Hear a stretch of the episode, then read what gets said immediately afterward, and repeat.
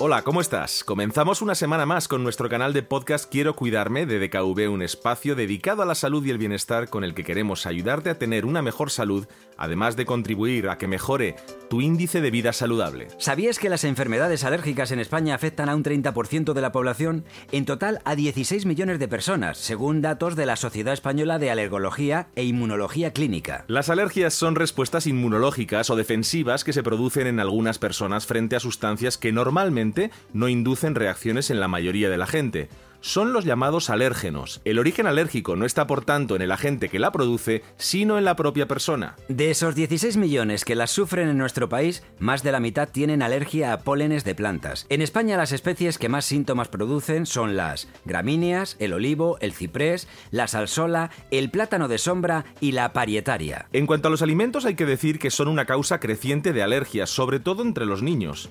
En los primeros años de vida las causas más frecuentes de alergia alimentaria son los lácteos y el huevo. A lo largo de la infancia pueden ocurrir reacciones a legumbres, frutas, frutos secos y pescados.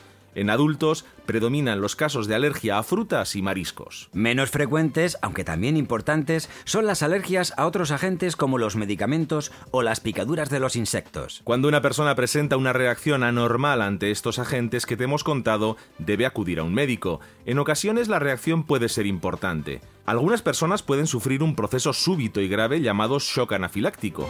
Los síntomas pueden ser ahogo, dificultad para tragar, picor en la piel, molestias gástricas y mareos.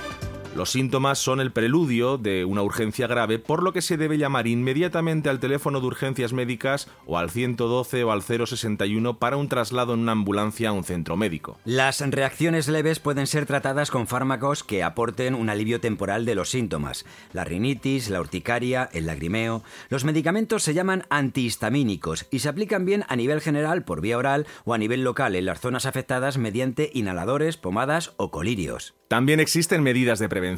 Si eres una persona alérgica al polen, te vamos a dar unos consejos. En los días de mayor concentración de polen es recomendable que te dediques a actividades dentro del hogar. Los intervalos entre las 5 y las 10 de la mañana y las 7 y las 10 de la noche son los que acumulan una mayor concentración de polen, así que presta atención a esas horas y mantén en tu casa las ventanas cerradas. Durante los desplazamientos en coche es mejor dejar las ventanillas y las trampillas del aire acondicionado cerradas. Es recomendable cambiar con frecuencia los filtros de los aparatos de aire acondicionado, tanto en el coche como en los domicilios. La ropa puede atrapar granos de polen por eso no es aconsejable dejarla secar en el exterior durante los días de mayor prevalencia. En el caso de las alergias a los alimentos, la única manera de eludir una reacción alérgica es evitar la causa que produce la reacción.